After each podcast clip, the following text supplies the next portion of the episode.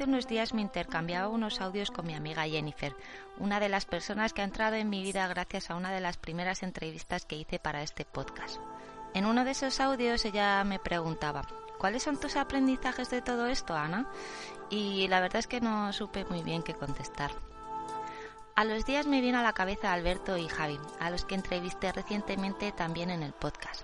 Han cruzado en bici África de norte a sur y pusieron encima de la mesa la siguiente reflexión de Pablo Coelho. Una búsqueda comienza siempre con la suerte del principiante y termina con la prueba del conquistador. La prueba del conquistador es la que nos dice si realmente queremos lo que estamos buscando o si simplemente es un capricho pasajero. La prueba del conquistador es la que diferencia a la gente que lucha por su sueño o los conformistas que se quedan con lo que tienen. Ahora que está todo en contra, estoy apretando fuerte los dientes y luchando por seguir mi camino hacia lo salvaje, poniendo en práctica y reafirmando todos esos aprendizajes que durante este año hemos ido almacenando. Jennifer, este es mi aprendizaje, la reafirmación de quién soy y hacia dónde quiero ir.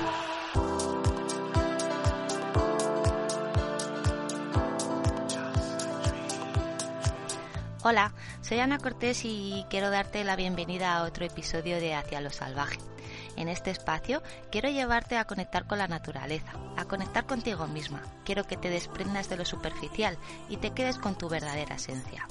Quiero que juntas vayamos descubriendo las claves para trabajar en nuestro bienestar y así conseguir la energía necesaria para exprimir la vida al máximo. Si te quedas con ganas de más, únete a nuestra tribu en Ana www.activewoman.es y todos los domingos recibirás propuestas para sentirte bien por dentro y por fuera. Y ahora sí, ¿lista? Arrancamos.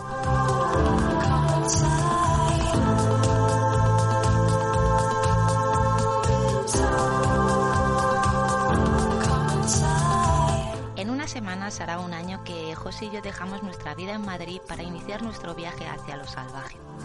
Fue una decisión difícil porque suponía abandonar completamente nuestra zona de confort para afrontar situaciones y circunstancias nuevas a cada momento, desde que salía el sol hasta que se ponía. Dejamos nuestros respectivos trabajos y nos deshicimos de todo lo material que pudimos, metiendo en nuestra latita solo lo que considerábamos básico. Una caravana muy modesta que nos ha llevado hasta los Tatras, parte de la cadena de los Cárpatos, que sirve de frontera natural entre Eslovaquia y Polonia. La gran cordillera de los Alpes se convirtió en nuestra brújula. De alguna manera, las montañas han ido guiando nuestro camino hacia lo salvaje. Costó mucho abandonar Madrid, porque a lo que te enfrentas es a la todopoderosa incertidumbre. No sabes lo que va a pasar, no tienes control de nada, y eso solo genera inseguridad en ti y en los tuyos.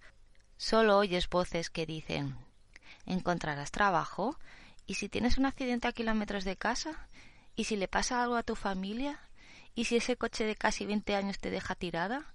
¿Y si se te acaba el dinero? Easy, easy, easy. Pero lo hicimos. Lo hicimos con miedo y con todas esas inseguridades.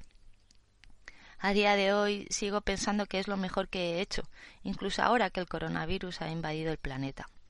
No solo he vivido experiencias que valen ya de por sí la pena, sino porque creo que de alguna manera este viaje ha potenciado mi sistema inmunitario emocional y te explico por qué.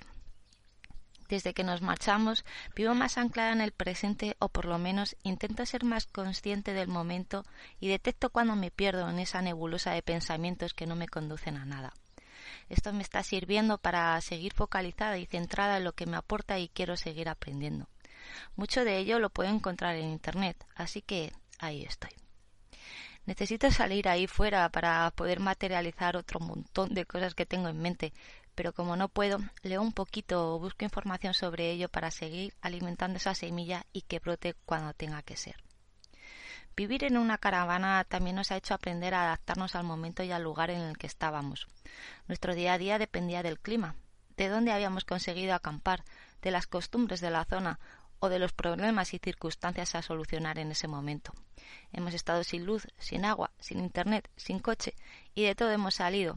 Y lo mejor, hemos salido súper victoriosos y contentos de haber superado todas esas pequeñas barreras. No podemos tenerlo todo bajo control, es simplemente imposible y además sería aburrido. De lo poco que puedes controlar es tu respiración.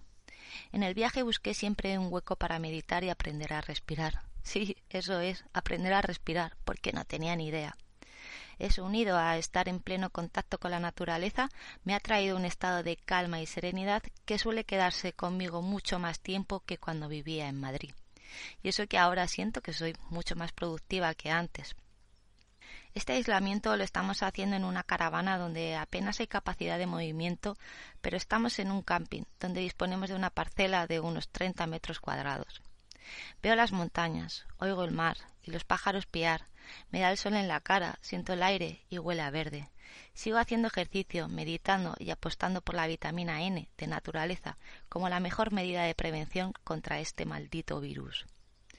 La incertidumbre está a la orden del día, incluso de las horas. No sabemos qué va a pasar.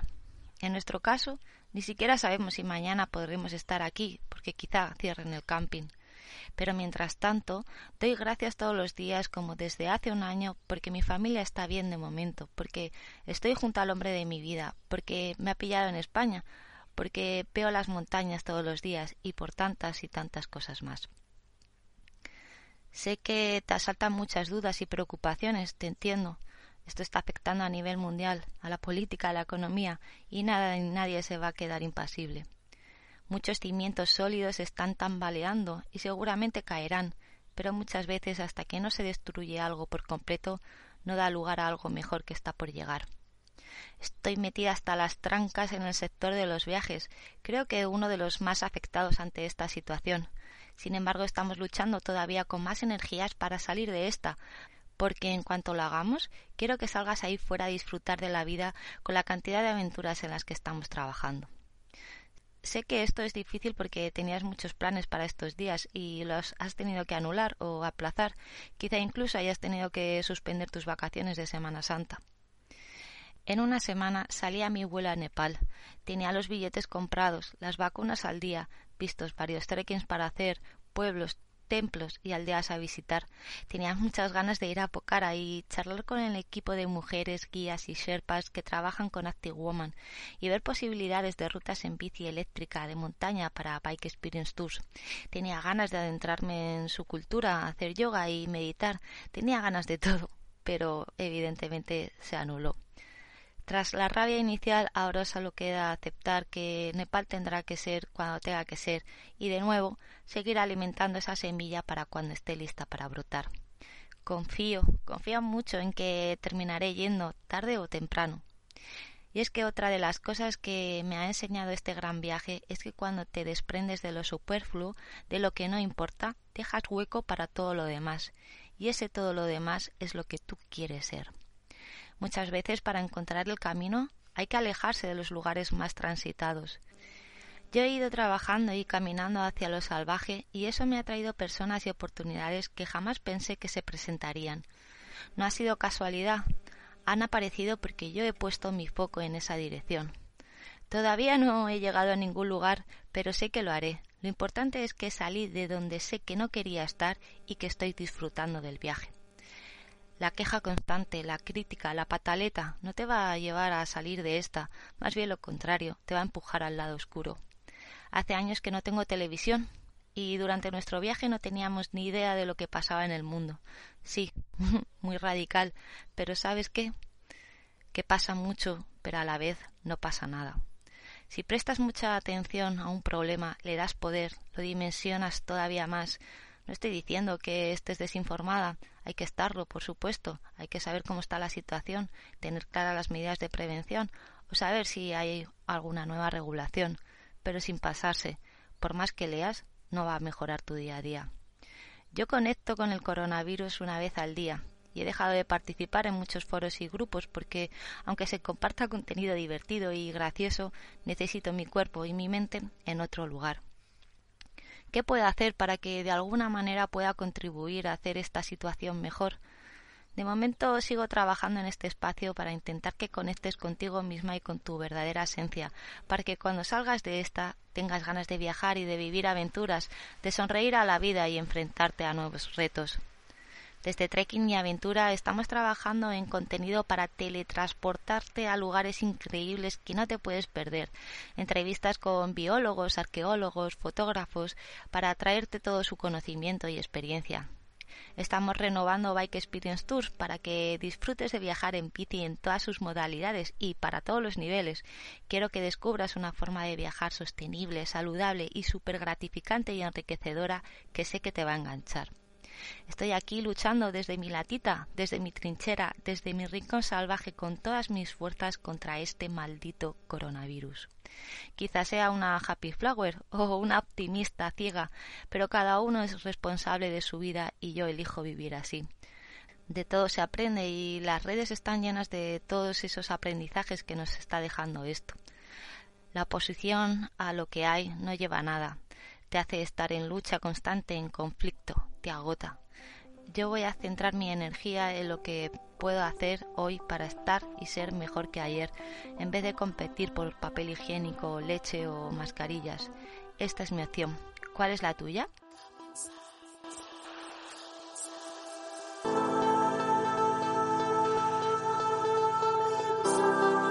Y hasta aquí el podcast de hoy. Si te ha gustado, no te olvides darme un like o valoración para poder llegar a más gente como tú.